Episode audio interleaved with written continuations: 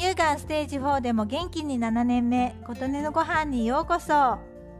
しば漬けを作るのに夏が最適だと最近知りました。この暑さが良いのかな？スーパーなどで売られているしば漬けはそんなに好きではないのですが本来しば漬けは乳酸発酵させたものでスーパーで売られているのは発酵していないものが多いと記事で読みました。へえそれなら今が作り時となり作ってみました。レシピがたくさんありますが私は酢や砂糖やみりんを使っていない。塩だけのレシピを参考にして作ってみました。松山長ナスを2本半分に切って斜め切り。きゅうり3本半分に切って種をスプーンで取ったものを一口大に。みょうが1パックは半分に切ってさらに薄切りにしました。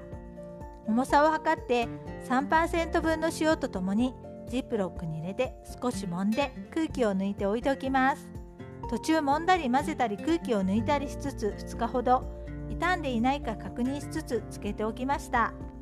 匂いを嗅いで発酵した良い匂いで汁がいい感じに濁ってきたので梅干しに入れておいた赤じそを適量入れて揉み込みました。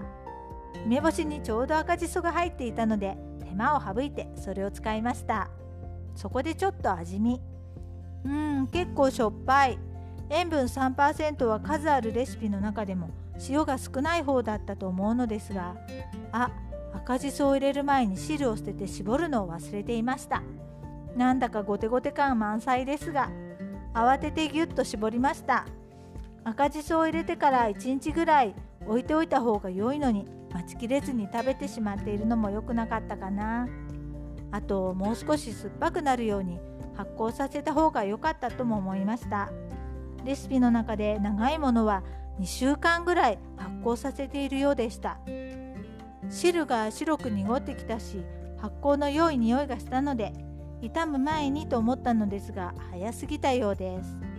改良点がたくさんあるのでこれは再トライしようと思います。でも今まで食べたしば漬けの中では一番美味しかったです。皆さんもこの暑さを利用して自家製しば漬け作ってみてはいかがでしょうか？